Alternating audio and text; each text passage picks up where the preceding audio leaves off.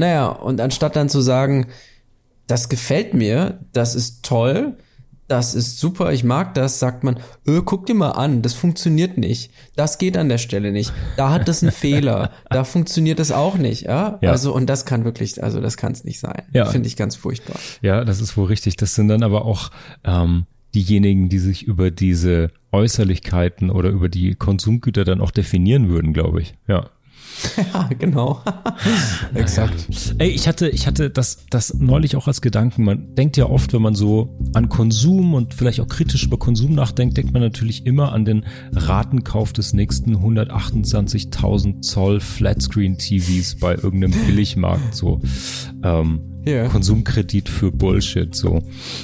Aber dann fiel mir ein, hey, auch in äh, so gut bürgerlichen Haushalten, die sind total mhm. vom Konsum geprägt und zwar auf eine ganz andere Art. Stell dir vor, ähm, du lädst jemanden zu dir in diese Altbauscheiße ein, zeigst die Hausbibliothek, den vollen Weinkeller, offerierst was aus dem Kühlschrank, der natürlich voll ist mit nachhaltigen Bio-Lebensmitteln, lässt den Arsch dann auf ein Designmöbel plumpsen.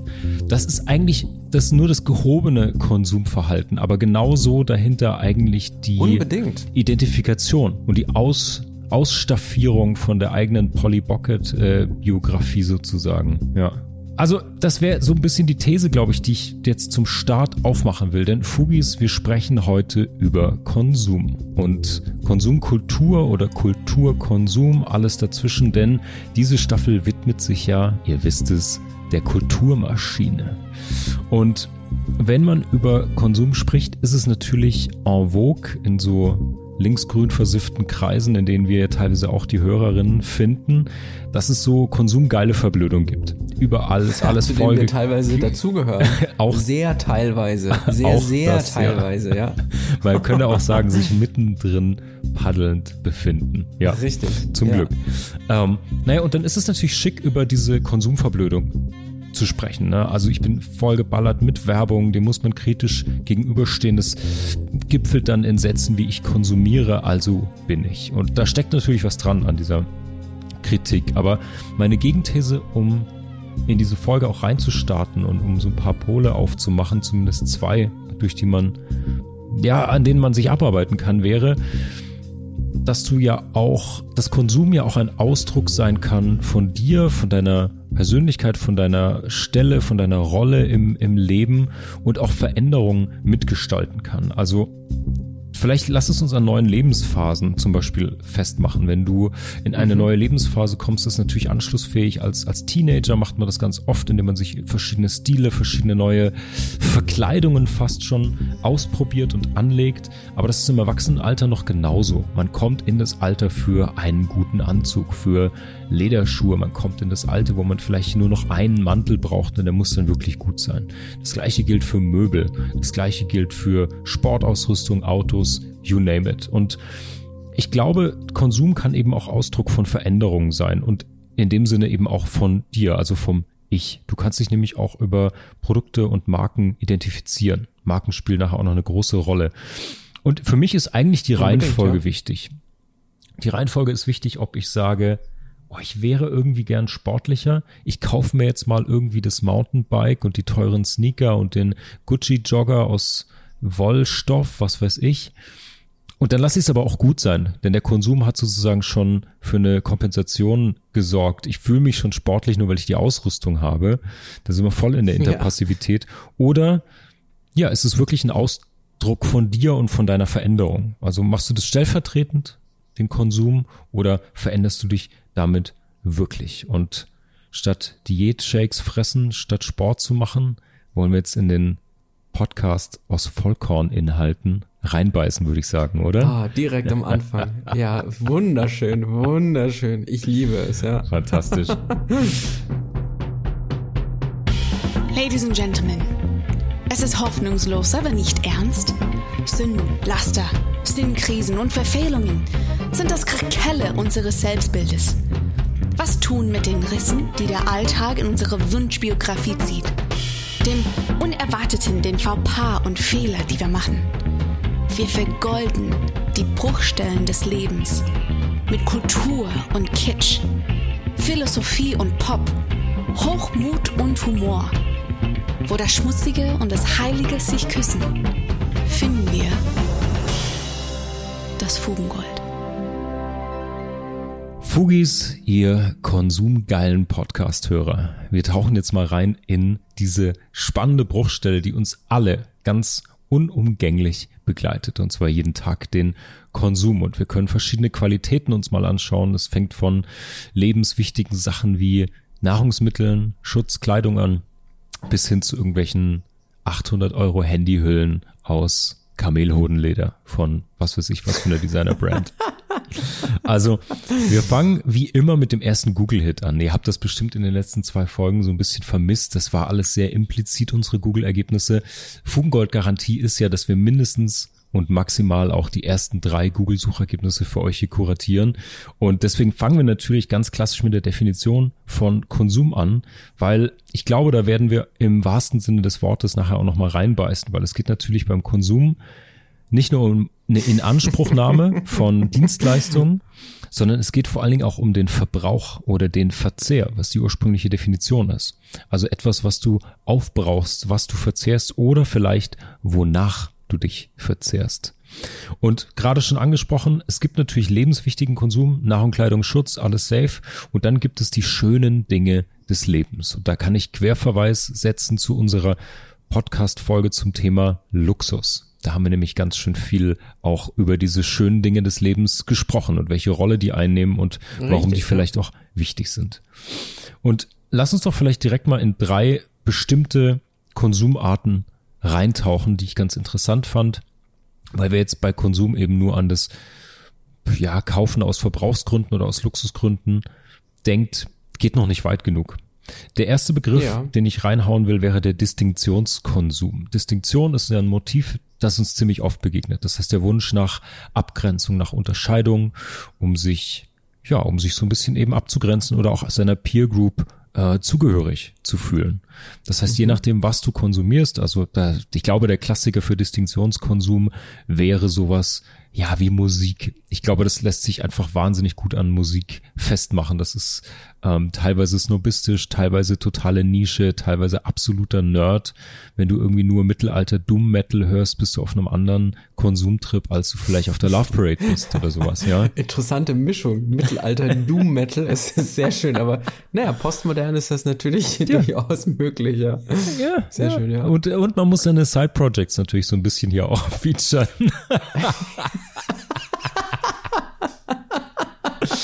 ja. Mann, das ist eine richtig gute Idee. Ja. ja. Das wäre auf jeden Fall etwas, was eine soziale Distinktion schaffen würde. Ja. Ja, wenn du sozusagen eine Mittelalter Doom Metal Band hast. Ja. ja. Genau, Distinktionskonsum. Ähm, sehr nah da dran steckt auch der Statuskonsum. Den finde ich immer hochspannend, weil der oft mit vielen anderen Sachen einhergeht und mit manchen anderen Sachen gar nicht mehr kongruent ist. Ich finde, so klassische Statuskonsum wäre zum Beispiel teure Modemarken. Und die gibt's natürlich, da gibt's ja auch zwei ja fast schon zwei Schulen. Also du kannst natürlich einen Statuskonsum haben mit sehr, sehr qualitativ hochwertigen Marken, zeitlosen Klassikern. Ähm, da schwappen wir auch so ein bisschen in Designmöbel rein. Und es gibt natürlich noch so eine Mainstream- Luxusgeschichte, wo sowas wie Camp David, über die, die Brand haben wir schon ein paar Mal gesprochen, oder einfach so sehr, sehr, Die verstehe ich einfach nicht. Ja. die versteht keiner, außer Dieter Bohlen. Ähm, ja, stimmt. Ja. naja, und dann gibt es eben, wie gesagt, diese, diese ganz populären Statuskonsumgüter. Da gehört für mich auch Gucci und Louis Vuitton dazu, die natürlich teilweise auch Traditionshäuser sind, aber die haben halt gemischtes Klientel. Die haben Leute, die das aus einem Modebewusstsein, aus einem Verstehen dieser modischen Tradition tragen oder weil ich halt einen Gürtel habe, der auf 20 Meter schon dieses Emblem in Gold auch noch schön direkt über meinen Leisten Ja, präsentiert. Und dann ist man Und dann ist es ja auch, also dann, dann ist das ja auch so mal die Frage, wer das trägt. Ich wollte gerade sagen, das ist wie bei den Uhren mit Rolex. Rolex hat natürlich auch Tradition, super Uhren hin und her, brauchen wir gar nicht drüber reden. Aber natürlich ist Rolex der große Aufhänger für alle, die diesen Status eben demonstrieren wollen. absolut. Und deswegen gibt es auch, ich glaube, sogar die meisten Fakes überhaupt, also oder Replikas oder wie Ja. man es auch nennen möchte, für mich sind das alles Fakes, sind äh, Rolex-Fakes. Ja. Und es gibt natürlich auch andere Marken, aber ja, und bei Gucci oder so zum Beispiel ist es natürlich auch nochmal was anderes. Also, oder es ist eben nichts anderes. Es gibt ja auch, ja, wenn Natalie Portman jetzt eine Gucci-Tasche trägt, ist das eben was anderes, als wenn ich das jetzt tragen würde, beispielsweise. Also Für es mich hat natürlich nicht. eine ganz andere, Für mich einen nicht. ganz anderen Kontext. Echt? Was? Ich bin für dich wie Natalie Portman, das finde ich super. Ja. Ich finde nämlich Natalie Portman ziemlich super. Ja? Aber gut, okay. Okay. Ich finde mich auch super, aber natürlich nicht so super, wie Okay. ich mich als Natalie Portman finde. Ma- Mein, mein Vergleich bezog sich nur darauf, dass ihr beide ein Resting Bitch Face habt, bevor du das jetzt fälschlicherweise als Kompliment auffasst. Aber lass uns mal weiter zum nächsten Konsum. Die Ähm, Mischung aus Mickey Rourke und Natalie Portman, ja. zum nächsten und äh, äh, dritten Kompensationskonsum nämlich kommen.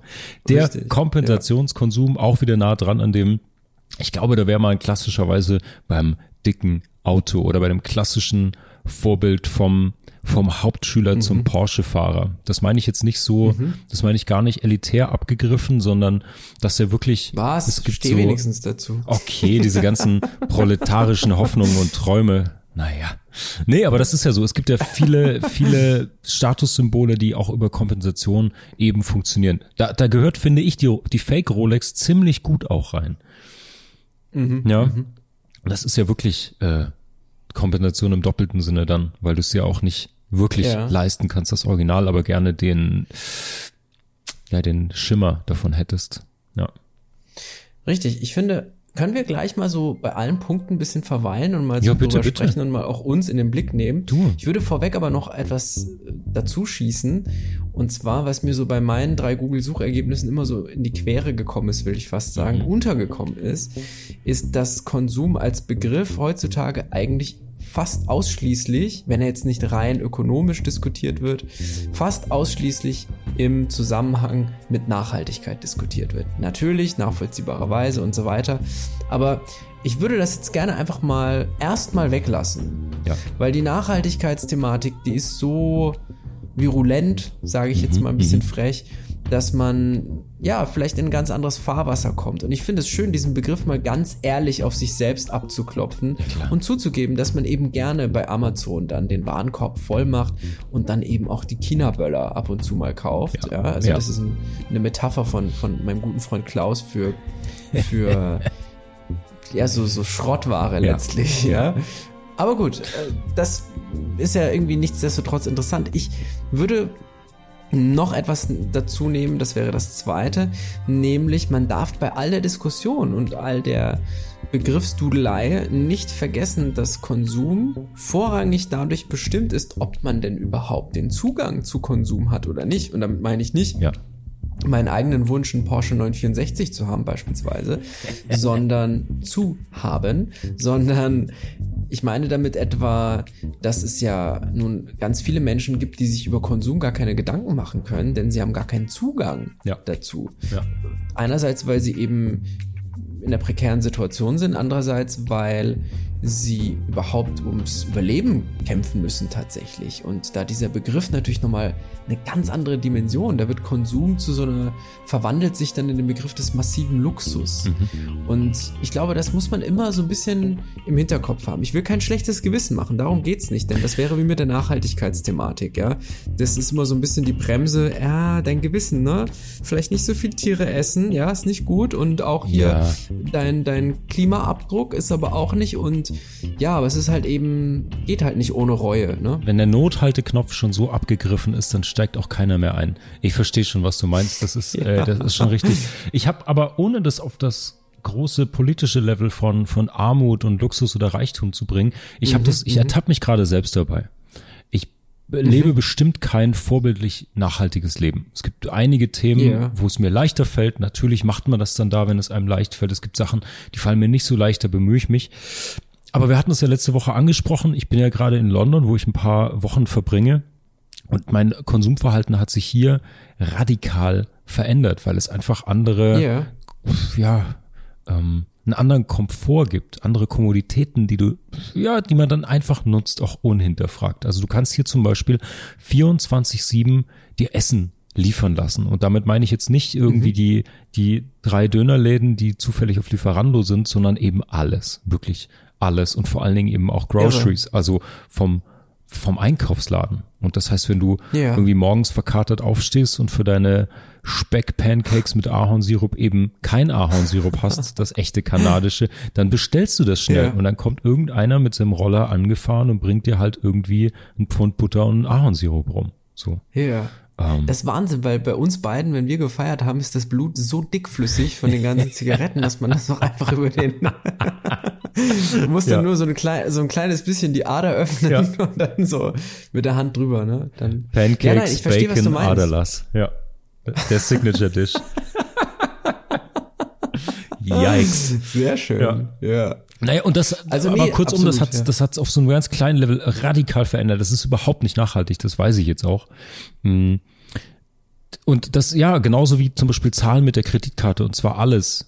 Ähm, Keine Ahnung, ob es ein, zwei das ist Pfund ja nur in sind. Deutschland so, dass man nichts mit Kreditkarte zahlt. Genau, und dann hast du das mittlerweile auch noch auf dem Handy. Das heißt, du musst gar nichts mehr machen. Du machst Mhm, einmal einen Doppelklick und dann hältst du dein Handy dran und dann ist, ist, die, ist die Kohle weg. Ähm, das hat ja nicht nur für dich Ja. Konsequenzen, sondern für dein komplettes Konsumverhalten. Ähm, das verschwindet. Weißt du, was mir gerade ja. Ja. Ja, ja, nein, absolut. Mir ist nur gerade aufgefallen, dass du gesagt hast Doppelklick und dann da, da merkt man, dass wir beide ziemlich alt sind. Ich habe grad, mich gerade gefragt, ob das so meine Schüler auch sagen würden für so zweimal aufs Handy tappen oder was auch immer man dann sagt, ja.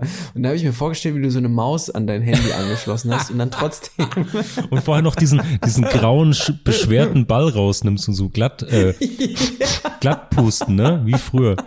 Ja, ja, ja, ja. Ja oder Bitte- auch die Idee, dass man da so ein gekochtes Ei reinmachen Ja, könnte, genau, wenn, wenn genau. tatsächlich, ne? Der graue Dotter. Bitte, Nein, bitte nicht liken, wer es noch kennt, auf gar keinen Fall.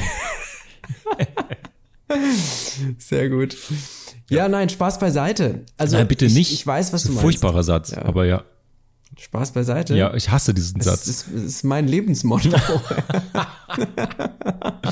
Ja. ja. Äh, Meins ist Spaß Sehr bitte gut. nie beiseite. Egal was ist, Ja. kein nie der, den Spaß Ja. beiseite. Ja. Naja, Das, so kenne ich dich auch. gut. Gut, gut, gut, gut, gut. Okay, aber jetzt, wenn wir mal ein bisschen zurückgehen Ja. an, an den Anfang dessen, was du gesagt hast, nämlich Konsum als soziale Distinktion, dann finde ich das einen besonders spannenden Punkt. Denn man kann sich natürlich schon fragen, warum wir all diese Nachhaltigkeitsgedanken über Bord werfen, die zum Teil ja selbst schon Konsumstrategie sind. Denn wenn man jetzt zum Beispiel so einen nachhaltigen Warenkorb hat beispielsweise, ja, oder beim Fliegen dann noch angeben kann, dass man irgendwelche Bäume gerettet hat oder was weiß ich was, dann soll das Gewissen damit aufgebessert werden und das ist natürlich Teil der Verkaufsstrategie. Es gibt bei McDonald's, meine ich, so eine Spendenaktion. Da wird man dann gefragt, ob man ein Euro spenden möchte. Das ist jetzt natürlich nett. So eine Spende ist ja gut. Grundsätzlich anderen Menschen helfen ist gut. Aber wenn man dann schon das schlechte Gewissen auf der anderen Seite hat, nämlich dass man irgendwas macht, was per se mit Reue verbunden ist, und also zum Beispiel so ein Megakonzern ganz viel Kohle reinsteckt, wo man gar nicht weiß, wo das am Ende rauskommt, dann ist so etwas wie so eine Spendenaktion irgendwie besonders bizarr. Ja. Aber gut, zurück zur Sache. Also soziale Distinktion. Wenn ich sozusagen, nee, nehmen wir mal an, ich gehe in den Bäcker und ich kaufe mir ein Brot, dann ist dieses Brot nicht mehr einfach nur dafür da, dass es gegessen wird, wie das vielleicht im vorindustriellen Zeitalter der Fall gewesen sein mag, sondern man kann eine Geschichte damit verkaufen. Ich glaube, das, was die soziale Distinktion dann ausmacht, ist die Geschichte, die dazu erzählt werden kann. Beispielsweise, wenn ich jetzt zu so einem, wie nennt man die denn, zu so einem, ja, so, so, ein- so, ein- so ein Bäcker, wo, wo es eigentlich niemanden gibt, nur einen an der Kasse. Na, hilf mir auf die Sprünge. Ich, bin weiß, so was du meinst. Doch, doch, doch, doch, doch. Es gibt diese Ja. Schnellback, So ein- keine Ahnung, Dinger. Äh, Genau, SB-Back heißen die. Selbstbedienungsbäcker. Ja. Selbstbedienung, so, genau, richtig. Ich, ist mir Wenn ich klar, mir dass da so du dieses Wort nicht kennst. Naja, ich habe das, ich war in Berlin mal in so einem Ding drin und da wurde ich geschmäht danach, wie ich denn auf die Idee kommen könnte, in so einen Laden reinzugehen. Ich habe gesagt, ich war auf dem Weg, ich habe einfach nur einen Kaffee gebraucht und so weiter. Was? Nein, und da gibt's das und das und hier und da und da kannst du das kaufen. Ja, das ist- aber, aber hier halt ganz ja, wichtig, da also- kommt, da kommt äh, ein anderer ähm, identifikatorischer Konsumansatz nämlich rein. Die Deutschen und ihr Brot. Mit dem SB-Back Ja, das kommt noch verleugnest du natürlich, Natürlich. die urdeutsche Wurzel des, äh, des heiligen Brotes. Da musst du bitte dich sofort in den Ja. Schmutz werfen und die alte Leier, äh, das, das alte Ave Maria der Brötchenbäcker runterbeten. genau. Ja, Am naja. besten kommt er da mitten in Berlin-Kreuzberg, steht dann da so, stehen dann so fünf, sechs so Mühlen, die so, ja, Ja, klar, und da kommt so, so der es. mehlweiße Bäcker raus es. und, und lachend am besten noch Ja. und, und schenkt dir sein Brot und sagt, "Ke- kannst du essen oder so, ne, Ja. irgendwie. Und dann führt Ja, er seine dann zwölf tatsächlich so- Kühe über den Kudamm, ja.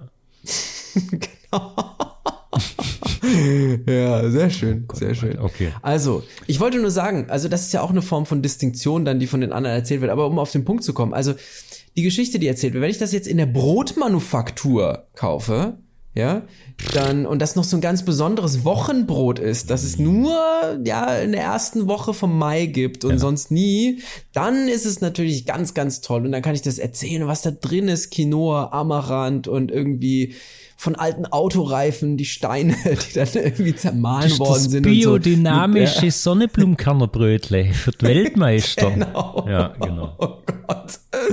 Furchtbar, ja. Und damit kann ich aber sagen, hey, ich kann mir ein Brot für 18,40 Euro leisten, einmal die Woche oder dreimal die Woche und kann dann in mein, in mein Q5 einsteigen, in mein RS Q5 mit 990 PS und Nice. ja, damit nach Hause fahren, Ja. mich umziehen und mein Rennrad nehmen, weil ich so umweltbewusst bin Ja. und, und dann eben halt dieses Brot essen am Ende. Also da finde ich schon, das ist, wenn das jetzt auf die Spitze getrieben, natürlich einerseits, man, man schafft ein Distinktionsmerkmal zu anderen, dass man auch demonstrieren kann, indem man eben die Geschichte dazu erzählt. Es ist verbunden mit einer Art sozialen Aktivität und es hat was mit der eigenen Identität zu tun, denn Konsum ist ja das, was letztlich auch Identität schafft, was man ja am Beispiel der Mode, wie du vorhin so schön gesagt hast, gut nachvollziehen Ja. kann. Ich- also man kann eben auch die Zugehörigkeit zu einer bestimmten sozialen Gruppe, auch wenn es die jetzt gar nicht so als Gruppe an sich gibt, sondern eine Gruppe nur von außen, ja, die, die eben dieses 18,40 Euro Brot kaufen, RSQ5s fahren und eben, ja, die Straßen mit ihren Rennrädern unsicher machen, dann ist das ja auch eine soziale Gruppe, aber nicht eben wie die Mittelalter Doom Metal ähm, Fanbase, die ein Ja. geschlossener Kreis ist, Ja. sondern ja, Ja. Und das ist, ja, wie, wie stehst du dazu? Das kennst du doch, also in Hamburg ist das ja noch verhältnismäßig entspannt, ja, aber ich denke, jedes Mal, wenn ich in Berlin bin, will ich kotzen, genau deswegen, ja, Ja. wegen dieser ständigen, dieses ständigen Distinktionsbedürfnisses, ja. Also, ich, boah, ich, ich würde das gerne, ich würde das, ich habe den Begriff so nicht gefunden, aber ich würde den jetzt gerne prägen. Ich würde das Konsumnarrativ nennen. Und das, ähm, Mhm, das äh, hat ganz, ganz viel damit zu tun. Das hat nämlich was mit der Identifikation mit dem Produkt, vor allen Dingen aber auch mit der Marke zu tun. Und ich glaube, alles, was Nachhaltigkeit angeht, ist ganz viel an ganz alte Tricks gebunden, nämlich an so kleine Siegel und kleine Wappen und kleine Aufkleber und Störer in der Ecke. Ähm, 20 Prozent auf alles außer Tiernahrung wird eben ersetzt durch fünf Sterne Nachhaltigkeit oder biozertifiziert Ja. oder ähnliches, wo es die natürlich teilweise legitim sind, teilweise aber, wie du richtig sagst, auch Marketing. Und wenn ich kurz ausholen darf, weil ich habe zu diesen ganzen Konsumnarrativen Ja, ja, natürlich ähm, natürlich einen besonderen Zugang, weil das durch meine berufliche Biografie bedingt, sagen wir mal so.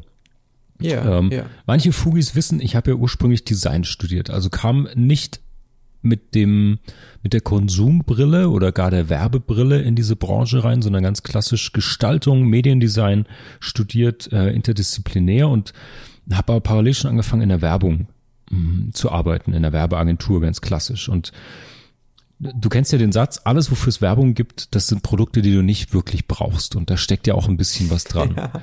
ähm, Unbedingt. und Werbung ist ja im, wenn man so gut macht, wirklich Verführung zum Konsum. Das heißt, du erzeugst Bedürfnisse, die du anderweitig vielleicht gar nicht verspüren würdest. Das wäre jetzt auch ein kleiner Shoutout an allen, die es vielleicht genauso geht, weil äh, Werber haben natürlich wie viele andere Berufsgruppen auch die Neurose. Ähm, Werbung gehört jetzt wie Vertrieb zum Beispiel auch nur zur Absatzförderung. Das heißt, da wird nichts erschaffen, da wird nichts wirklich produziert, sondern du hilfst eben anderen, ja, den Absatz zu fördern. Und das ist ja, da schließt sich ja der Kreis mit anderen Verwaltern oder Beamten, ähm, im- in, in manchen Fällen, sagen wir mal so. Ähm, das ist oft auch so ein bisschen ein Problem. Naja, auf jeden Fall, das war so der, der erste Bruch. Und Ja, ja. Ich, mir hat aber dieses ganze Werbethema lange Spaß gemacht, weil das hat was sehr Performatives. Das hat was von einem, von einem Sportverein fast schon. Man schaukelt sich gegenseitig hoch. Es ist sehr wettbewerbsgetrieben, weil du oft gegen andere Agenturen antrittst. Um einen Etat wird dann gepitcht, nennt sich das. Pitch ist sozusagen die, die alles entscheidende Präsentation. Also das hat wirklich so eine, ja, so einen kompetitiven Charakter, dann hat es natürlich eine extreme Feierkultur, zumindest vor 10, 15 Jahren noch, als ich da angefangen habe. Ähm, ganz hart gefeiert irgendwie mit diesen Leuten, sehr eng familiär auch gearbeitet, dann kommt das Kompetitive dazu, dann kommt trotzdem natürlich das Künstlerische dazu, du hast einen bestimmten Zugang zu Ästhetik und Design, der sehr, sehr hoch ist, auch wenn er natürlich sich nur in diesem Werbekorridor abspielt oder zum Beispiel Copywriting, Werbetext ist natürlich eine total präzise Schreibkunst, wo es auch um Verführung geht und auch um diese Kurzfassung vor allen Dingen. Naja, und irgendwann habe ich aber, aber tatsächlich das so ein bisschen hinterfragt und jetzt nicht, weil ich irgendwie der Jesus der Werbung bin. Ganz im Gegenteil, mir hat es mega Bock gemacht und ich habe mich auch riesig gefreut, wenn wir möglichst viele Menschen verführt haben durch die kreative Arbeit. Aber du kommst eben schnell auf eine psychologische Ebene dahinter. Nämlich, was steckt denn hinter Konsum? Wie funktioniert Psychologie, um deinen Job gut zu machen? Brauchst du das natürlich? Wie, was sind schlagende Ja, ja, ja. Argumente? Das fängt von der Bedürfnispyramide an, geht bis hin zu neuronalem Marketing, wenn du ist kritisch zu sehen, aber die Idee dahinter ist, dass du wirklich Gehirnströme schon misst, was passiert mit Menschen, wenn sie bestimmte Werbeclips sehen und so weiter und so fort. Auf jeden Fall ist dann die höchste Kunst ja sozusagen die Identifikation zu schaffen, auch mit mit Marken und mit Produkten und dass du wirklich denkst, die machen dein Leben besser, weil du jetzt diese French Press Kaffeemaschine hast. Weil da natürlich ganz, ganz Ja. viel dran aufgeladen wird. Also es werden ja Lebensbilder und Bedürfnisse verankert irgendwie, wenn du denkst, oh, wenn ich jetzt mir nur diese French Press mit diesem Kupferlook kaufe, dann fühle ich mich in Castro Brauxel im Erdgeschoss auf der Terrasse so, als wäre ich beim Montmartre auf so einem Pariser Balkon im Jugendstil. Und die schöne Frau ist Ja, gerade noch unter der also- Dusche und ich sitze aber filterlos rauchend, Wellbeck lesend, mit Blick auf den Eiffelturm da und drück mir da irgendwie den Nesquik durch die fucking Bodumkanne. So. Und das ist aber so spannend, weil dieses Narrativ, von dem du gesprochen hast, wenn ich ganz kurz Mhm. reingrätschen darf, das ist nämlich so ein schönes Bild, was du gerade aufgemacht hast. Und die Frage ist, wenn wir alle wissen, dass wir dieses Bild so nicht erreichen können, warum machen wir es dann trotzdem? Weil du Sehnsucht weil, hast. und das ist das Spannende, ja, weil es genau, schon, richtig, ja, weil es ein Stück weit diese Sehnsucht bedient, befriedigt und vielleicht nicht andererseits, sondern gerade womit wird die Sehnsucht befriedigt, ist die Frage. Also womit wird die Ja. Sehnsucht befriedigt? Eben mit dem Produkt selbst. Also wenn du schon quasi nicht äh, Wellbeck lesend äh, auf dem Balkon sitzt und die Frau verschwindet gerade unter der Dusche und du schaust irgendwie in den Pariser Abendhimmel hinein oder Ja. was weiß ich was und trinkst dann deinen Espresso oder was es auch immer ist, dein Rotwein, dann wenigstens den Rotwein. Ja. Und Genau. Damit kannst du sagen, du hast ein- ein Medium, das ist dann in dem Fall der Wein oder der Kaffee, also das Konsumprodukt letztlich. Du hast ein Medium, das dieses Narrativ wieder anzitiert und dir wieder ins Bewusstsein rückt.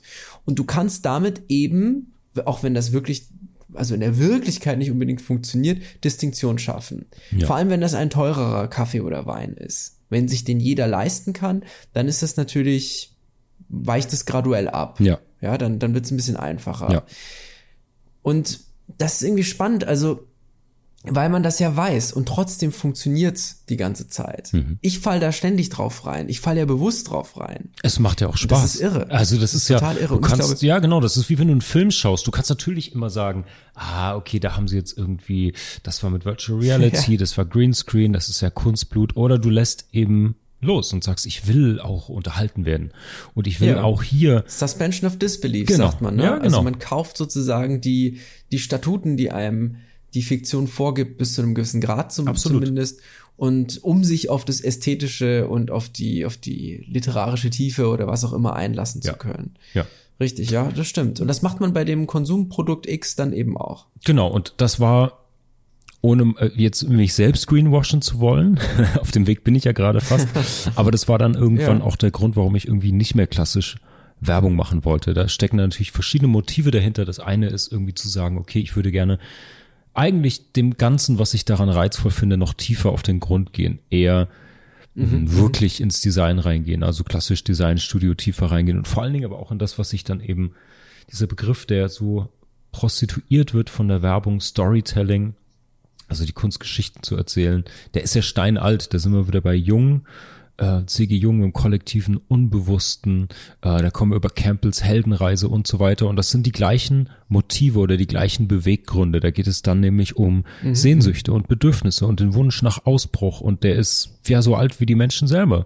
So, und das ist halt die Frage, an was du das knüpfst. Und das knüpfst du entweder an Unterhaltungsprodukte oder an Konsumprodukte oder bestenfalls, und dann Richtig, wird es ja. eben spannend an Marken. Und das ist immer so ein Thema, das wäre jetzt ein zu großes Fass, aber ich glaube, dass in manchen Bereichen Marken wirklich schon ja so kleine Götter mhm. des Alltags sind. An die glaubst du nämlich wirklich. Ja. Und die können dir sehr, sehr, sehr, ja. sehr viel versprechen und du glaubst es alles. Die schenken dir Freiheit, Status, Attraktivität, you name it. Also der, es gibt eine ja. riesen Gläubigkeit und blinden Gehorsam, was Marken angeht. Und dann, ist hochspannend. Und dann, um die Reise abzuschließen, wo wir uns auch ein paar Wochen, glaube ich, bevor unsere Idee zu diesem Podcast entstand, wo wir uns trafen, in diesen verrauchten Bars, um diesen Gründungsmythos jetzt auch auszubauen, ähm, da hatten wir über Robert Pfaller gesprochen und du hattest mich ähm, damit auch inspiriert zum unter anderem zum Thema meiner Abschlussarbeit, wo ich auch über Robert Pfaller mhm. und Interpassivität in Social Media schrieb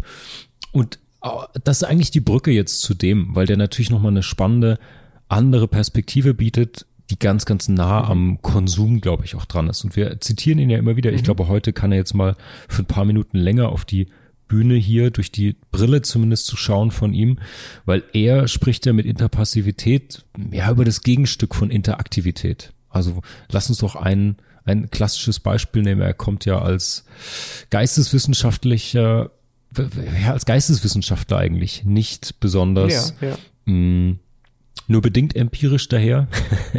er hatte irgendwie anekdotische Evidenz. Das ist immer der Vorwurf an die Geisteswissenschaften, ja. Ja, genau. Mit, damit musste ich mich ja. dann übrigens auch äh, rumschlagen in einem äh, Wirtschafts, mhm. Wirtschaftszweig für einen Masterabschluss, um deinem BWL, VWL-Professor das, ja das zu erklären. Fast schon reaktionär, ja, genau. das so zu machen. Ja, ist es, ja. ist es. Revolutionär, reaktionär.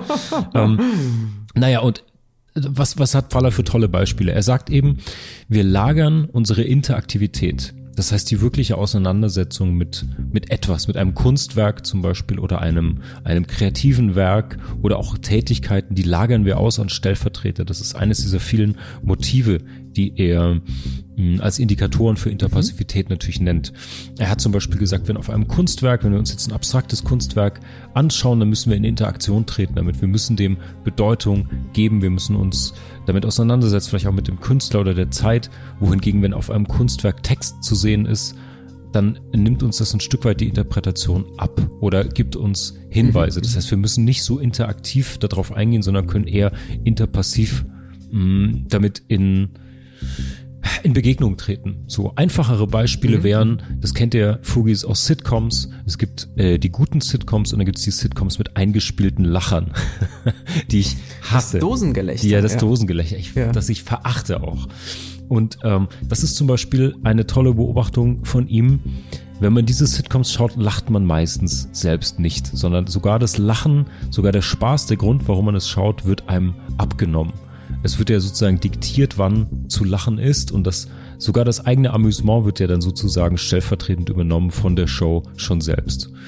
Und Gipfeln tut es in meinem Lieblingsbeispiel vom Videorekorder und jetzt wird's richtig alter weißer Mann erzählt von früher. Uh, oldschool, ja. Ähm, Ihr könnt es bestimmt auch mit eurer, was weiß ich was, äh, Mobilfunkanbieter, Box, DSL zu Hause aufnehmen. Wenn ihr etwas aufnehmt, eine Show, die ihr unbedingt nicht verpassen wollt, ähm, dann, äh, um bei dem Videorekorder-Beispiel von Pfaller zu bleiben, er sagt nämlich Videorekorder, wenn du die programmiert hast früher, aus Sorge, deine Lieblingssendung nicht zu verpassen, dann hat das dann hat die Aufzeichnung auf dem Band, dann hat der Videorekorder die Sendung für dich geschaut. Denn in den meisten Fällen hast du dir die Sendung Ja, später gar nicht Beispiel. angeschaut. Sondern es reicht das Gefühl zu haben, die Sendung nicht verpasst zu haben. Ja. Sondern sie ist irgendwo Ja. gespeichert auf deinem Video, DVD-Player, Receiver-Box, was weiß ich. Das genügt dir schon. Du hast sie ja nicht verpasst. Du könntest ja, du musst nicht mehr. Und das, Das ist wie an der Uni. Ja, genau. Wenn du einen Vortrag gehalten hast und dann äh, fragen die Studenten nach der PowerPoint-Präsentation, ob sie die haben können für das, für das Seminar. Mhm. genau. Und dann denkt man immer, was willst du mit dem Scheiß? Das ist ja einfach, also, und da wird dann auch nicht reingeguckt, das muss einfach nur da Genau. sein. Ja, Genau. Das ist eigentlich das Gleiche, ja. Ja, richtig. absolut. Beim Videorekorder ist es aber mehr sexy und mehr oldschool. Gefällt mir gut, ja. Ja, ja, genau. naja, und er, da kommen wir wieder zum Anfang und können diesen kurzen Exkurs auch abschließen. Er zieht das dann eben weiter noch in den, in dieses Segment vom, vom Konsum rein und hat zum Beispiel unter anderem auch diesen, dieses Sneaker-Beispiel, wenn ich mich richtig erinnere, ich weiß nicht, ob wir das irgendwann mal gebracht haben oder ob das von ihm auch ist, dass du zum Beispiel sagst, hey, äh, ich nehme mir vor, sportlicher zu sein und du fängst an mit dem Konsum von Sportschuhen und fühlst dich damit aber schon Ja, so, als ja. hättest du etwas erreicht, dass du gar nicht mehr laufen gehst, sozusagen. Oder das Gefühl von Abenteuerlichkeit und Outdoor und so, wenn du dir einfach einen Jeep für die Großstadt kaufst, so. Und dann musst du auch nicht mehr ins Gelände ja, fahren. da kann man, ja, ja, Da richtig, da kann man auch Q5. so ein, genau, richtig, ja, der, der im Gelände auch nichts kann, den man ja aber auch für das Gelände gar nicht braucht. Also man, ne, das ist ja das Ding. Also, man kann das schön verknüpfen mit dem Konsumbegriff, denn wenn ich mir vorstelle, dass es ganz viele Menschen gibt, die eben ja eigentlich ihr Ziel haben, naja, das Ziel haben, ihr Gewicht loszuwerden und besser auszusehen. Mhm. meistens für das andere Geschlecht oder für andere, es kann auch das gleiche Geschlecht sein, dann kaufen sie sich also Laufschuhe und Trainingshosen und was weiß ich was für irgendwie 3000 Euro und machen das dann irgendwie. Zwar äh, noch eine App irgendwie, ja, noch ein schönes App-Abo abschließen zum Tracen von, von der ganzen Bewegung und und tracken, la, la, la, la. Genau. Und dann macht man das irgendwie drei Wochen, vier Wochen, fünf Wochen, vielleicht drei Monate. Und dann ist aber auch diese, ja, dann ist die soziale Distinktion nicht mehr so krass gegeben. Also dann kannst du das nicht mehr in deinem Freundeskreis als Distinktion verwenden, weil die wissen das ja dann irgendwann schon, hat sich das abgerieben.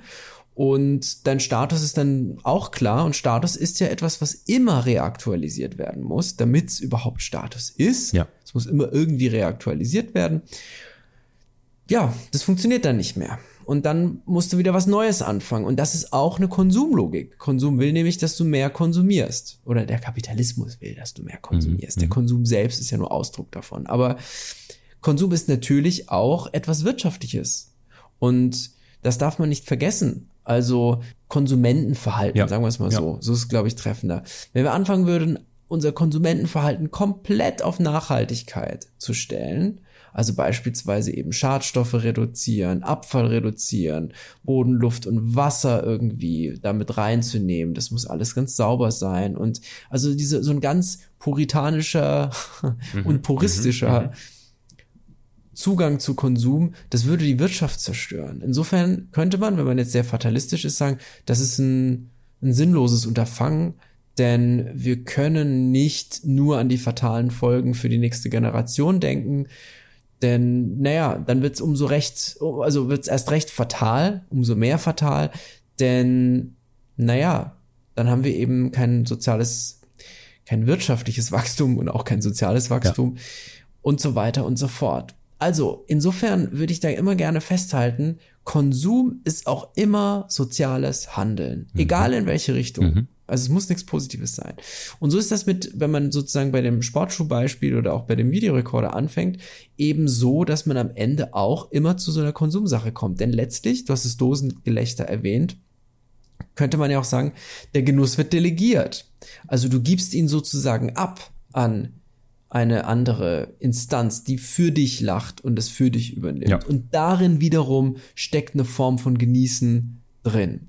Wie auch immer die geartet sein mag. Aber äh, ja, ich kenne das selber. Ich weiß nicht, wie das bei dir ist. Wir können jetzt mal ein bisschen auf die persönliche Ebene gehen. Ich kenne das schon, dass ich in Zeiten, wo ich zum Beispiel ganz gestresst bin, weil ich super viel zu tun habe, mich abends dann eben auf Amazon oder auf irgendeiner Internetseite, wo man Klamotten bestellen kann und so weiter, und dann kaufe ich da Sachen. und weiß dann, dass ich mich freuen kann, bis dieses Paket eben kommt. Und wenn es dann da ist, dann habe ich im Regelfall gar keine Zeit, mich damit zu beschäftigen. Bei Kleidung ist was anderes. Die kannst du immerhin anziehen und dann eben auch repräsentieren oder demonstrieren. Ob man das jetzt macht, um eine soziale Distinktion zu schaffen oder nicht, ist erstmal dahingestellt, aber man kann das eben anziehen, man kann es benutzen. Aber wenn ich mir jetzt irgendwie, ja, was habe ich denn in letzter? Bücher und Filme.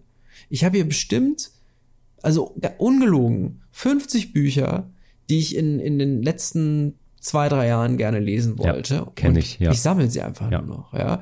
Und, oder ich sammle sie nicht mal. Sammeln wäre ja ein bewusster Vorgang, sondern Du häufst ich sie horte an. sie Du vielleicht hortest einfach. sie, ne? ja. Ich häufe sie an, genau.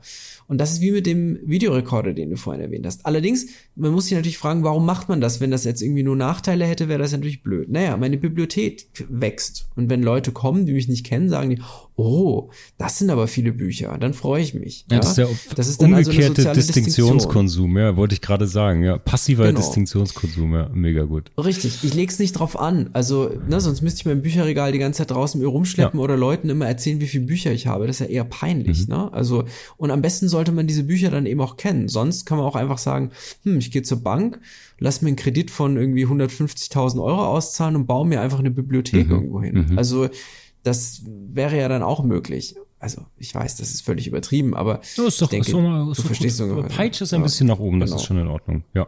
Genau. Also, ich finde, um mal kurz nur festzuhalten, das wollte ich nämlich unbedingt noch gesagt haben zu diesem ersten Punkt, den wir jetzt ja schon sehr fortgestrickt haben auch. Ich finde, sozialer Status und Konsumverhalten gehen immer Hand in Hand.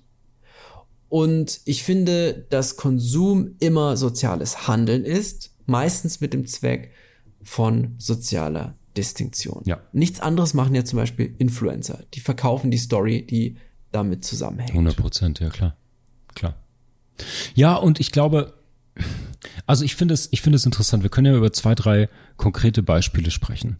Ähm, Ich habe auch noch so ein bisschen, ich habe auch zum, zum Thema Verzicht und moralischer Konsum, da können wir gleich reingehen in diese andere Bruchstelle.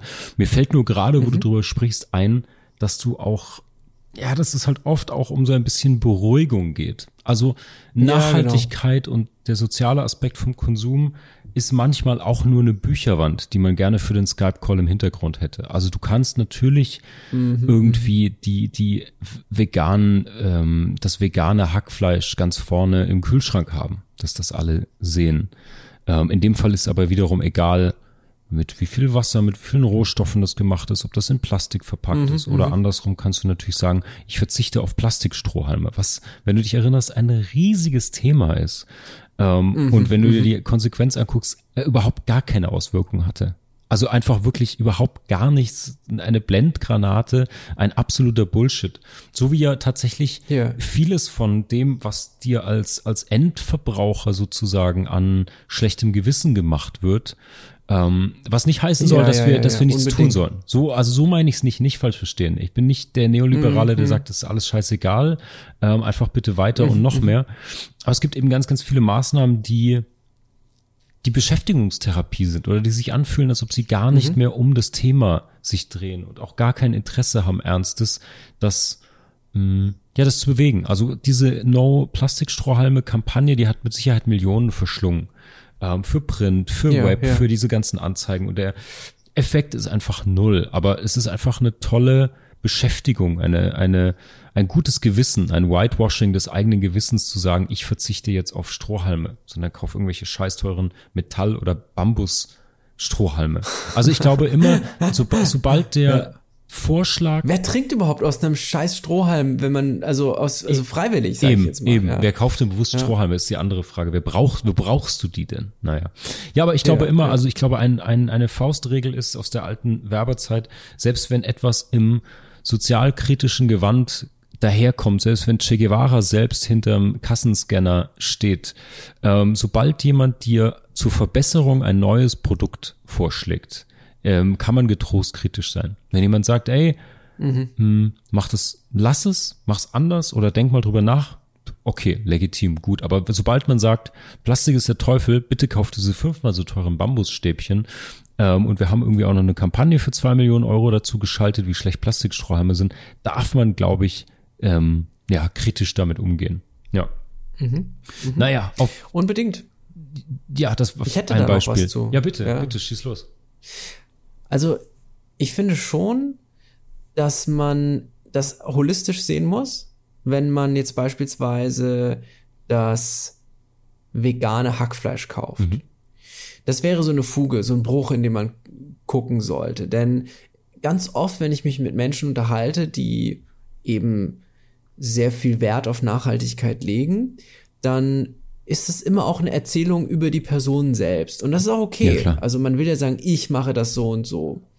Und ich finde aber, dass man nicht vergessen darf, dass man mit diesem Konsum eben auch die eigene Identität ausdrückt und dass es eben nicht nur darum geht, die Welt zu retten, sondern es geht darum zu sagen, ich rette auch die Welt. Und das ist auch ein Aspekt, der damit reinkommt. Und dass einem gleichzeitig damit etwas verkauft wird, nämlich veganes Hackfleisch, ist bizarr. Ist einfach bizarr. Ich sage nicht, Ja. dass man das Ja. deswegen lassen sollte oder oder dass man dass das dass man dann sagen kann, wie du gesagt hast, äh, total neoliberal Scheiß drauf, ist mir doch Bums, ich mache eh was ich will, sondern dass man natürlich darauf gucken muss, dass man es aber ganzheitlich betrachten muss und sehen muss, man ist nur ein Teil und und man könnte jetzt an anderer Stelle reuig sein, weil man eben ja verhindert hat, dass irgendwelche Brunnen gebaut werden, den Regenwald vernichtet oder sonst was, die Polkappen schmelzen.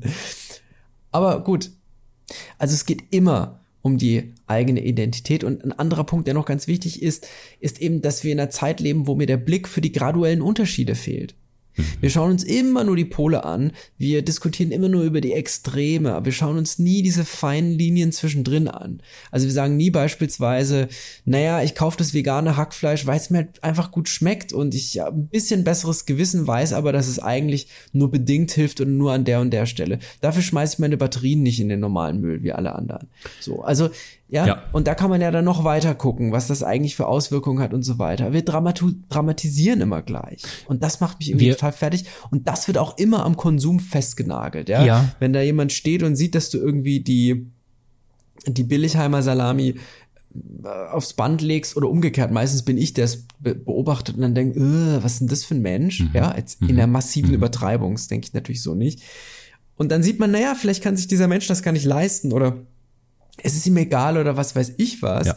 Man muss sich eben die Feinheiten angucken. Ich kann ja auch nicht erwarten, dass alle so konsumieren, wie meine Vorstellung davon ist, dass richtiger Konsum stattfinden sollte. Also da muss man schon echt gut hingucken. Sehr gut. Ich habe dazu noch zwei Gedanken. Der erste ist, ich finde das, was du ähm, erzählt hast, ich erlebe das auch, aber ironischerweise natürlich nur, und das geht in ganz, ganz vielen Themen so. Das geht bei Political Correctness so, das ist bei Cancel Culture, das ist bei intellektuelleren Debatten um Nachhaltigkeit, ähm, so, dass sich eigentlich die Leute aus der gleichen Ecke immer zerfleischen. Das ist die Leute, die in der gleichen Bubble sind. Ähm, ich habe, Ja, so wie du ja, jetzt auch schon sagst, wenn du jetzt jemanden siehst, der bei Aldi dieses Billigfleisch kauft, dann denkst du dir das vielleicht höchstens noch, sagst es aber natürlich nicht, weil dir schon auch klar ist, da Ja, weil das ja auch sein. falsch ist, Genau, richtig, Gedanke, ne? genau richtig. Ja. Aber äh, natürlich ähm, hassen sich die am meisten, die sich am ähnlichsten sind, wie in so vielen anderen Themen auch. Richtig, und ja. genau wenn es dann um diese ganz, ganz feine Distinktion geht, ähm, aber hast du jetzt die Plastikstrohhalme oder dieses vegane Fleisch, das ist Mhm, aber schlechter als das andere und und so weiter und so fort. Also ich glaube, in diese Ecke gedrängt und sich dann gegenseitig immer ähm, mit den Kommentaren in den Rücken zu fallen oder oder sich sich eben zu zerfleischen über diese kleinen graduellen Unterschiede ist ähm, ja, ist kein Weg zur Lösung, sagen wir mal so. Und das letzte Richtig. Beispiel, ich habe ein tolles Beispiel, fiel mir gerade ein, als du sprachst.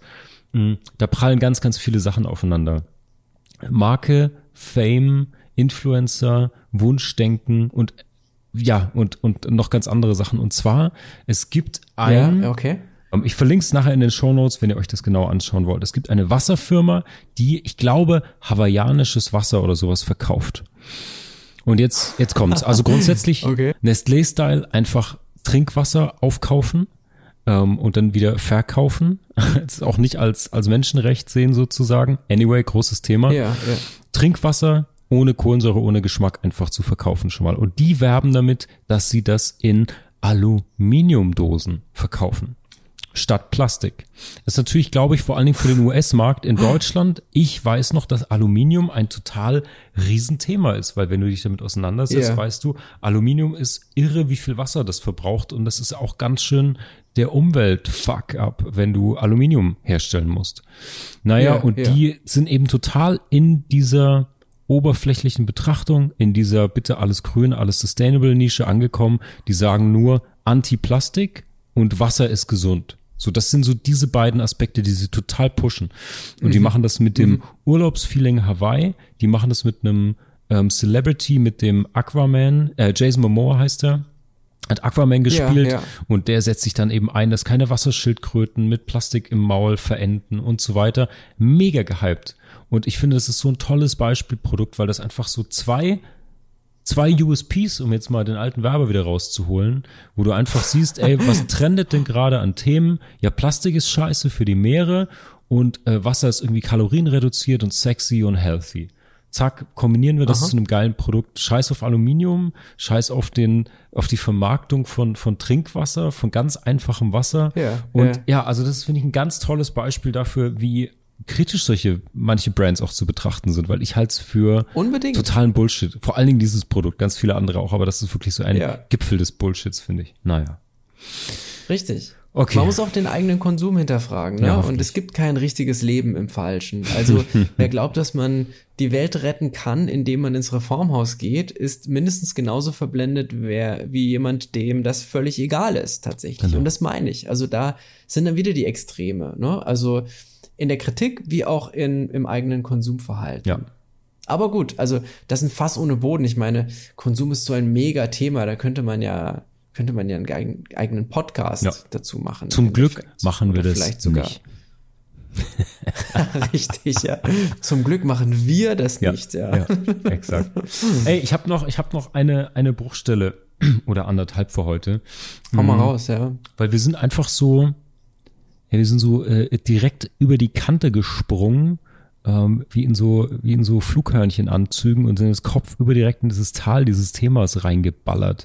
Ähm, lass uns mal kurz den Fallschirm aufspannen und da kurz reingleiten, weil ich glaube, das eine Thema ist Nachhaltigkeit und Verantwortung und dahinter steckt aber natürlich Verzicht und Konsum, äh, beziehungsweise weniger Konsum und Verzicht, die mit einem neuen Versprechen daherkommen, und zwar Freiheit. Darüber haben wir noch nicht gesprochen. So nach dem Motto, alles höher, schneller, weiter. Ähm, die ganze Welt ist gegen dich, du musst konsumieren, also befreie dich, kaufe ein Netflix-Abonnement, kaufe diese App und konsumiere weniger und werde freier. So, das ist ja das Versprechen. Ich denke wieder an diese Maro, äh, Marie Kondo, ähm, diese ähm, Aufräumkönigin. Ich glaube, die hat auf Netflix Ja, oder Prime ja. eine Sendung und die bringt völlig verzweifelten Messi-Amerikanern bei, wie man aufräumt. Es ist herzzerreißend. Ich habe es nicht länger als fünf Minuten ausgehalten, aber es ist sehr, sehr witzig. Und das Ja, Versprechen. und das ist ja auch schon wieder ein Narrativ von Polen tatsächlich. Ja, natürlich. Ne? Also von, von starken, starken sich gegenüberstehenden Polen einfach, ja. Absolut, das ist dieser Minimalismus, diese Tiny House Scheiße, die da äh, lobpreist wird, dass du sagst, ey, Konsum und Besitz sind der Teufel. Du musst dich frei machen. Ja. Du kannst nicht frei sein mit viel Besitz und es würde dich vereinnahmen und was für sich. Aber wenn du, ja, wenn man es nicht im Griff hat, hat man es nicht im Griff. Also ganz einfach. Du kannst eine riesige Bibliothek haben und Sammler von Kunstwerken sein und es kann dir prächtig gehen und du wirst nicht äh, übervorteilt von deinen angehäuften Objekten. Anyway, dahinter. Wer hätte, wer hätte gedacht, dass am Ende der Marlboro rauchende Cowboy mehr Freiheit genießt als jemand mit einem E-Auto Ja. In München Innenstadt? Ne? Also, ja. Ja, absolut. Hüstel. Ähm, naja, und da sind eben diese Pole, glaube ich, um jetzt auch mal eine Lanze dafür zu brechen. Hm, Ich glaube, das eine, was wir gerade schon bes- besprochen hatten, war ja sozusagen, dass man sich den Verzicht, das Nicht-Konsumieren und die Nachhaltigkeit wieder zum Produkt macht und die, die, die gleiche Scheiße einfach durch den Hintereingang verkauft. Aber natürlich hat das Ganze auch einen anderen Aspekt. Ich will jetzt nicht, dass es so rüberkommt, dass wir, wie gesagt, total pro Konsum sind oder dass ich finde, dass Verzicht automatisch freudlos ist. Gar nicht. Mm, sondern eben, wie du schon sagtest, es gibt ja auch einen ethischen und moralischen Aspekt von Konsum. Ich habe dazu ein ähm, Zitat mitgebracht von einem Ökonom und Wachstumskritiker von der Uni Siegen, dem Nico Pech. P-A-E-C-H. Nicht wie das Pech. Ähm, verlinke ich auch nochmal in den Show Notes. Und er hat, das Zitat ist, er hat gesagt, wenn der Tag nur 24 Stunden hat und meine psychischen Ressourcen begrenzt sind, dann gibt es eine Obergrenze für das, was ich an Genüssen oder Konsumfunktionen überhaupt noch sinnstiftend oder luststiftend verarbeiten kann. Und da steckt natürlich was Spannendes dahinter, weil da geht es dann so ein bisschen um die eigenen Ressourcen für Konsum auch, weil wir haben natürlich viel über, mhm. wir haben jetzt viel über Monetäres gesprochen, auch viel über Nachhaltigkeit, also über Verantwortung, aber es gibt natürlich auch einfach so eine, so eine Grenze für sich selbst, was einem gut tut. Auch wenn du unendliche finanzielle Ressourcen zum Beispiel hättest und ähm, acht Willen, die ja. du vollstellen kannst damit. Sind, ähm, der Genuss ist ja limitiert, was du, was du wirklich ähm, dir reintun kannst, sozusagen. Und deswegen gibt es hier auch wieder die Innen- und Außensicht. Es gibt, glaube es gibt die Außensicht zu sagen, okay, es gibt eine moralische Seite von Konsum. Es wird immer auf Kosten anderer konsumiert. Fleischkonsum, was wir gerade hatten, ist ein super Beispiel, glaube ich. Mm, mhm, das mhm. geht bis Kaffee, bis zu ganz, ganz vielen anderen Sachen, die man jetzt auch schon kennt.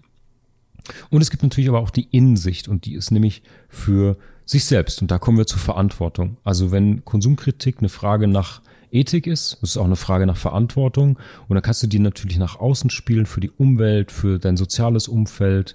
Hm, auch super spannend eine Zukunftsperspektive, also soziale Verantwortung mhm. auf die zeitliche Sicht nochmal übertragen. Oder, und das ist für mich zumindest die letzte Bruchstelle heute, für sich selbst. Also die Innensicht, Verantwortung zu übernehmen im Konsum für sich selbst. Und da kannst du natürlich auch, da musst du eigentlich das kurzfristige und langfristige abwägen. Nämlich Lebensqualität, Wohlbefinden, Gesundheit. Das sind wir natürlich vor allen Dingen als hedonistische Genussmenschen gefragt. Du kannst natürlich ja. dein, deine Aderlass-Pancakes mit zwölf Zigaretten und drei Flaschen Rotwein jeden Tag genießen. Das ist kurzfristig hoch, mhm. hochgradig äh, genussreicher Konsum. Langfristig natürlich musst du gucken, was spielt denn auf Lebensqualität und Gesundheit ein. Und letzte Bruchstelle, die schaffen wir heute nicht mehr, aber die will ich mal, die will ich mal auf den Tisch legen, auf diesen virtuellen Podcast-Tisch, ja. über die will ich nämlich in Zukunft mehr sprechen. Ich habe gerade wieder ein Kahnemann-Interview gelesen. Äh, Daniel Kahnemann, äh, vielen wahrscheinlich bekannt von schnelles Denken, langsames Denken.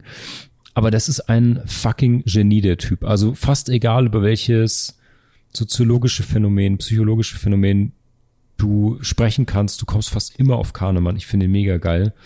Und der hat zur Frage nach dem Glück, was ja irgendwie, wenn wir über Identifikation sprechen, auch viel mit Konsum zu tun hat.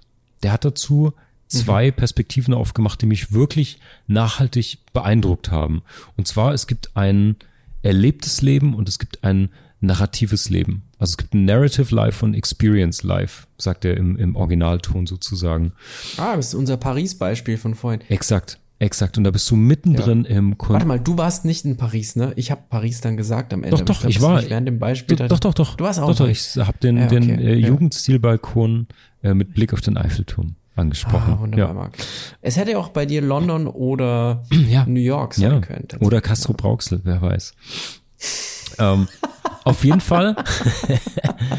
ich fand das so, ich fand das so spannend und so ernsthaft hat mich das lange beschäftigt, dieses Thema, das, das narrative und das erlebte Leben, weil das ist natürlich ein, ähm, ein Erleben und ein Erinnern fast schon. Und da gibt es mega spannende ähm, Beispiele und Experimente, die er auch durchgeführt hat. Zum Beispiel, dass du, wenn du, ähm, keine Ahnung, wenn du zum Beispiel einen, einen äh, machen wir es ganz trivial, einen Film siehst und die letzten Szenen dieses Filmes sind total traumatisch oder schlecht für dich oder das Erlebnis des Kinobesuches war in den letzten zehn Minuten schlecht, dann ist das in der Erinnerung etwas, was dir das ganze Erlebnis versaut, obwohl es natürlich quantitativ im Erleben mhm. selbst überhaupt nicht der Fall ist. Zwei Stunden Film, ja. bombastisch, zum Schluss passiert irgendwas, eine Minute von mir aus nur was wirklich schlecht ist. Ähm, ja, und dann ist das narrative Erleben, deine Erinnerung negativ. Ich glaube, wenn ich mich richtig erinnere, er hat das auf die Spitze getrieben bis hin zu ähm, proktologischen Untersuchungen, kein Scheiß jetzt, hat er erzählt in einem Interview, wo sie. Kein Scheiß, kein ja. Scheiß jetzt. ähm, wo sie die Patienten befragt haben ähm, und durch die Länge des Eingriffs äh, das Schmerzlevel gesteuert haben. Und Menschen, ja, das ist natürlich, wir müssen jetzt nicht ins Detail gehen, ihr habt ein Bild vor Augen, das ist natürlich unfassbar unangenehm. Vor allen Dingen, er hat das in den, ja, ich glaube, er hat das vor 20, 30 Jahren gemacht, ohne Lokalbetäubung, ohne Minimalkameras, sondern da hat so halt einen Schlauch im Pobbes. Und ähm, Okay. wenn es wenn es schneller ging und deswegen schmerzhafter war, ähm, haben die Leute das, obwohl es kürzer war, also das erlebte Leben in dem Moment kürzer war, haben die Leute das als wesentlich negativer empfunden, wie wenn du nach der Behandlung das ganze Ding länger im Hintern hattest, aber ein, ein Moment, fünf Was Minuten. ist das denn für ein Beispiel? Das war ein Extrembeispiel von ihm, aber ich fand das genial. Ich fand das Wahnsinn. genial. Ich kann Richtig rektal. ja, Ja, richtig rektal. Ähm, Ja. Ich fand das super gut, weil das, ähm, weil das dann eben, also es ist ja die maximal unangenehme Situation, würde ich mal ja, ja, sagen. ja, voll. Und dann hat eben Voll. die zweite Versuchsgruppe das Ding, den Schlauch länger im Arsch gehabt. Jetzt sagen wir es einfach so, wie es ist. ähm, aber dann hat das Schmerzlevel abgenommen. Und dadurch wurde die komplette Großartig. Behandlung als positiver empfunden, obwohl es länger ging Ja. und es faktisch das gleiche war. Aber der Schmerz hat zum Ende hin nachgelassen. Und das heißt, dann wurde es positiver Das gespeichert. So. ja. Ja. Das Also, heißt, ab jetzt, wenn ich, wenn ich irgendwie im Film war, der mir am Ende nicht gefallen hat, sage ich dann, präge ich jetzt das Sprichwort, der Film hatte mich am Steiß einfach. ja. Das muss man dann so ganz trocken ist sagen, ein einfach in so einer Runde. Sprichwort. Bitte lass uns das prägen. In Gedenken an Kahnemann. In Gedenken, er lebt ja noch, Richtig, aber ja. in, in Anerkennung seines Ja. Werkes. Mann, Mann, Mann, diese. Podcast-Folge hatte mich am Steiß, Junge. Ähm, ja. Herrlich. Ja. Oh, verteufelt, mein Lieber, ey. Ja, aber ist nachvollziehbar. Also jetzt mal im Ernst, das ist ja, äh, ist interessant, gerade weil es ja so ein extremes Beispiel ist. Ja. tatsächlich. Ist natürlich Und absolut ja stümperhaft an der Grenze von, gegeben. von Schmerz und unangenehm auch gleichzeitig. Ja, und auch hochgradig Also das peinlich. finde Das ist Ja, einfach richtig, maximal richtig. schlimm, glaube ich. Ja. ich- Ja, ich will es gar nicht rausfinden eigentlich, aber Ja. Kannst du auch mir hat die mehr. lebhafte Schilderung von dir hat mir schon gereicht. Das ist sehr gut. Das ist sehr gut. tatsächlich. Ja. Kurzum, dieses erlebte Leben und das narrative Leben, das fand ich mega gut. Das werde ich jetzt so ein paar Mal an den Haaren herbeiziehen, dann auch fundierter, als ich das jetzt improvisiert habe. Ich werde mir dann eine Quellen parat haben und ähm, ja, davon ein bisschen mehr erzählen, weil ich fand, das hat eine wahnsinnig viel in mir in, in Perspektiven verändert. So, ja. Ach, Hirat, was soll ich sagen? Ey, wir haben schon wieder Stunde Schön. fünf auf dem Tacho ähm, und es gibt eigentlich noch so viel zu besprechen zum Thema Konsum, aber ich glaube, wir Ja, es müssen gibt eine ganze Menge. ja. Ja, brennt dir irgendwas Ja. noch ganz doll unter Also- den unter den Zehennägeln oder? Also ich wollte eigentlich von Baudrillard, The Consumer Society, Myths and Structures Ja. unbedingt hier nachhaltig auseinanderlegen. Okay. Aber dafür reichen uns leider, reicht uns leider die Zeit Ja. nicht. Nein, also ich denke, wir haben ein, ein paar Punkte angeschnitten, die ganz wichtig sind und natürlich kann man den Begriff des Konsums nicht in einer Stunde fünf ausreichend diskutieren. Kann man grundsätzlich nicht ausreichend diskutieren, denn der Begriff strahlt in so viele Diskurse und, und vereint so viel auch wiederum in sich, dass dass das ja immer nur in, in kleinen Portionchen möglich ist. Ja. Ich hätte am Ende, weil du das Mittelalter-Thema aufgemacht hast, hätte ich noch kurz über den Adel gesprochen und vielleicht aber nur noch als, als kleine, kleinen Verweis, als kleines uns- gönn Zitat, uns weil wir uns noch. die Vergangenheit nicht, an, nicht angeguckt Adle haben. diese Folge. Ich versuch's ganz, ganz kurz zu machen. Ja, total gut. Ich wollte eigentlich nur sagen, also wenn wir uns den klassischen Adel im hohen Mittelalter ansehen beispielsweise, dann hatte der ja immer die Möglichkeit, und das ist so ein bisschen das Eingangsgespräch auch, was wir hatten, sein Konsum demonstrativ darzustellen. Ja. Also überhaupt der Adel in vorindustriellen Gesellschaften konnte das. Und auch der Adel hat die Möglichkeit gehabt, Dinge wegzuschmeißen. Also nicht so, wie wir das heute benennen, mit Müll wegschmeißen, sondern fahrlässig, verschwenderisch mit seinem, mit seinem Kapital umzugehen. Ja. Und gerade der Hochadel oder wenn man sich bestimmte Königshäuser anguckt, ja, beispielsweise Karl V. war stark verschuldet bei den Fuggern. Und da gibt es ganz viele interessante Briefe, die dann darstellen, wie der, wie der, wie der Kaiser erpresst wird sozusagen und der, also die Fugger irgendwie dann anbieten, dass sie den Papst dann unterstützen und, und, und. Äh, Da gab es dann Querelen und lalala. Also da wird viel Politik mitgemacht. Ich wollte eigentlich grundsätzlich nur sagen, wir, die wir in bürgerlichen Gesellschaften leben, machen uns diese Mechanik zu eigen. Auch wir wollen immer uns, ja, in einer Distinktion üben, den anderen gegenüber und demonstrieren, was wir haben. Und dafür haben wir eben verschiedene Narrative zur Hand. Wir haben bestimmte Praktiken, die wir einsetzen können und auch bestimmte Medien, beispielsweise, also bestimmte soziale Medien, beispielsweise eben Instagram. Und ich nehme mich da gar nicht aus.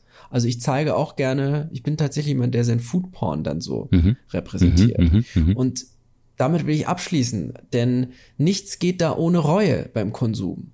Und ich finde, das ist eine steile These zum Ende, man sollte einfach wissen, dass man nicht konsumieren kann in unserer bürgerlichen Gesellschaft, ohne reuig zu sein. Nicht dauerhaft, ja. Es gibt natürlich einzelne Ausnahmen und so, man muss jetzt nicht jedes Mal im Boden versinken, aber es gibt dieses Gefühl der Reue jedes Mal. Finde ich zumindest, ist diskutabel. Ein, ein wirklich großes Thema, weil ich, ich kann genießen auch ohne Reue. Das sagt es schon mehr über mich als über dich oder die Gesellschaft aus. Aber ja, es ich kann das auch, Marc, ja. Also ich meinte das so ganz abstrakt, aber ich habe dich auch gar nicht ausreden lassen. Nee, nee, nee, nee, nee, alles gut, also äh, alles ja. gut. Äh, wir wollen jetzt dieses Riesenfass vielleicht nur nur nur ein C reinhalten, sagen wir mal so. Ich bin ja. voll bei dir. Ich finde es grundsätzlich erstmal total interessant. Wir wissen jetzt auch, woher der Begriff What the fuck kommt, nämlich von den Fuggern, das mhm. wissen die wenigsten. Mhm. das so ein, wäre so ein Lehrerwitz ja. in zehn Jahren, den ich machen könnte. Ja, so. voll gut, ja. voll gut. Ich hab, Vor, ich, ich schreib die dann für dich, ja. ja. Alte Lehrer-Dad-Jokes, ja. Fantastisch. Sehr gut. Ja, und jetzt weiß ich auch schon nicht mehr, was ich sagen wollte zum eigentlichen Thema. Das ist immer ein gutes Zeichen, dass mein ähm, Goldvorrat für heute ausgeschöpft ist, mein Lieber. Aber ich fand den Exkurs schön, in die ja. Vergangenheit trotzdem sehr, sehr wichtig und auch sehr, sehr gut. Und äh, ja, ich hoffe, die wir haben die Fugis jetzt nicht nochmal am Steiß für diese, für diese Episode und den kleinen Exkurs hier am Ende.